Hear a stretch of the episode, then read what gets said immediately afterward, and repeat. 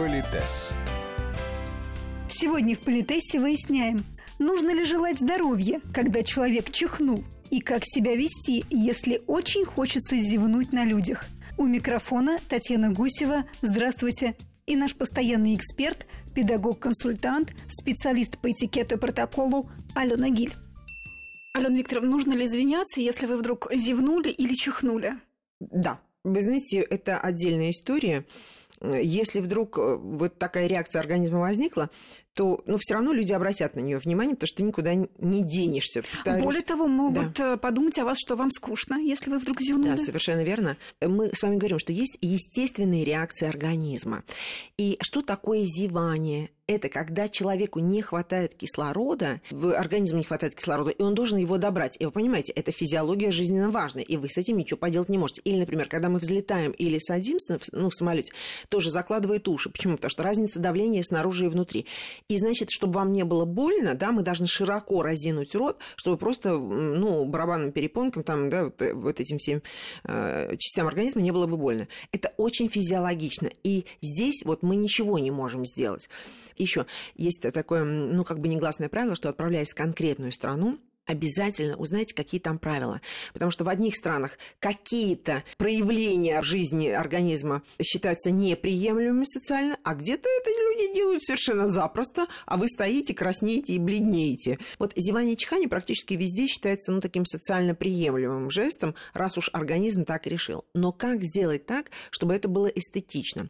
Дело в том, что когда человек зевает, вы понимаете, помните, мы когда-то с вами говорили о том, что все реагируют на движущийся объект, потому что это инстинкт самосохранения. И когда человек просто сидит, и, знаете, вдруг такие гримаски начинаются, знаете, типа, ну, и мы посмотрели, вот вы посмотрели, думаете, о, ну, человек зевать будет, да, и от, аккуратненько в сторонку отвернулись, потому что, ну, ну, что теперь поделать, да? А бывает, когда человек, знаете, ни с того ни с сего сидит напротив вас, и вдруг как, да, и в этот момент вы же, как живой человек, вы сразу смотрите эм, на него, знаете, есть такая фраза забавная. А почему я должна обозревать чужие стоматологические проблемы? Мне говорит, Алена, ну не смотри туда. Я говорю, ну я инстинктивно, вот хотя бы на эту секунду какую-то, да, я вот утыкаюсь в широко разинутый рот этого человека. И здесь еще одна история меня беспокоит э, всегда необыкновенно как выдающийся культуролог современности, существовало такое поверье, что когда человек широко разевает рот, то душа может выскочить наружу, или черт может заскочить внутрь. И поэтому принято было крестить рот или, ну, так вот ладошкой его прикрывать, чтобы этого не произошло.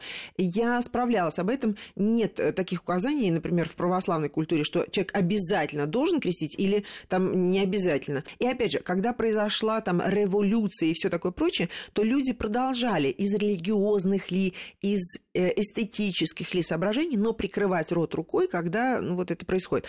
Почему это у нас исчезло? И поверьте мне, я в очень разных ситуациях бываю, с очень разными людьми общаюсь. Почему люди этого не делают? Более того, меня удивляет, ну хорошо, ты не знаешь каких-то таких вот исторических вещей. Хорошо, но с точки зрения эстетики, понимаете, ведь крайне редко бывает так, что этот э, зевок мы можем, знаете, так, ну, оставить во рту, так слегка покривлявшись, да. так, да, и оставить во рту. А большинство людей честно душевно. Э, это не значит, что он плохой человек, недобрый, непорядочный, да? Но вот так вот, а, это еще со звуками, знаете, сладенько, вот так вот э, на весь вагон.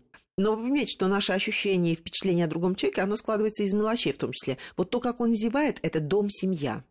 Но если так уж получилось, что все таки вот приходится зевнуть, то добежать до угла даже этой комнаты ты не успеешь, Просто, если вот мы сидим друг против друга, то я или уже начиная зевок молча, знаете, так вот, э, таким жестом вот рукой, знаете, мы иногда вот так к душе, к груди пригла- прикладываем руку и как бы внутренне говорим, ой, ради бога, извините, я вот тут своими делами займусь, да, или я просто говорю, извините, отворачиваюсь и, допустим, там зеваю. Мне говорит, Алена Николаевна, вот вы говорите, не обращайте внимания, но ведь вы, когда говорите извините или вот этот жест делаете, вы же обращаете внимание? Я говорю, вы поймите, все равно на это движение уже обратят внимание. Так, по крайней мере, с предшествующим извинением они просто все будут наблюдать, как я там отвернулась.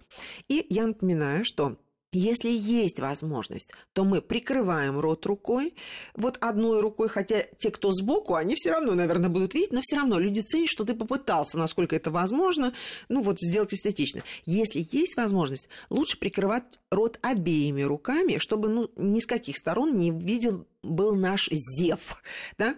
И когда мы прикрываем э, рот руками, Знаете, когда человек зевает, у него начинает мимика меняться. Главное, чтобы глазами и бровями, и выпученными глазами там не дополнять эту э, забавную картину.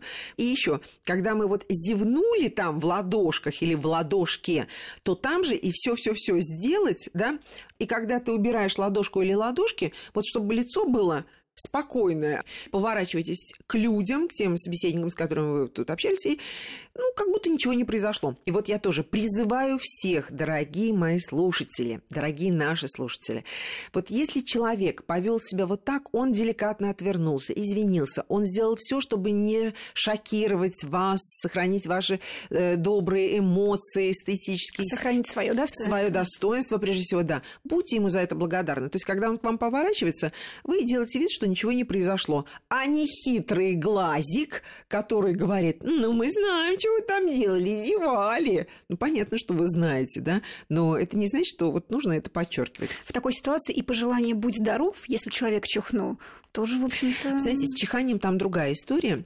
Есть у нас такое поверье, что когда человек чихает, из него выходит болезнь. На самом деле, вы знаете, да, почему чихает человек, там что-то ему мешает, органам дыхания или там что-то еще. Ну, вот организм так решил, что ему нужно чихнуть. И э, сдержать это бывает очень сложно. Пример, который я обожаю. Миллион лет назад к нам приезжал педагог из школы Мориса Бежара, известнейшего хореографа, педагога. И вот это назывался портер-экзерсис. То есть мы лежим на полу с задранными ногами. То есть, ну, весь экзерсис делается просто лежа на полу. И вот месье Аллен решил чихнуть. И он, знаете, отошел в дальний угол комнаты и там в углу чихнул. И наши, знаете, все такие хором, как в детском саду. Будьте здоровы. И надо было видеть его лицо, значит, он так поворачивается, типа, как? Он же все сделал правильно. Он же всем видом показал, что, ради бога, не обращайте внимания. Я тут вот свою маленькую проблему решу деликатно. Мы говорим, нет, мы все видели, мы все знаем. Там. Вот, и еще и, и пожелали ему здоровья. Вот если вы видите, что человек ведет себя вот так, деликатно отвернувшись, ну уж там как-то он чихнул. И когда он возвращается к людям, как говорится, то мы делаем вид, что ничего не произошло. То есть мы не заметили этой, ну, вот такой маленькой проблемы. Если мы чихаем, то мы должны чихать в ладошки, да, а не на куда-либо в другое место. А вы понимаете, значит, надо просто тогда вставать и идти мыть руки. Или быстро достать платок и, собственно, чихнуть в платок, потом сложить его и продолжить беседу.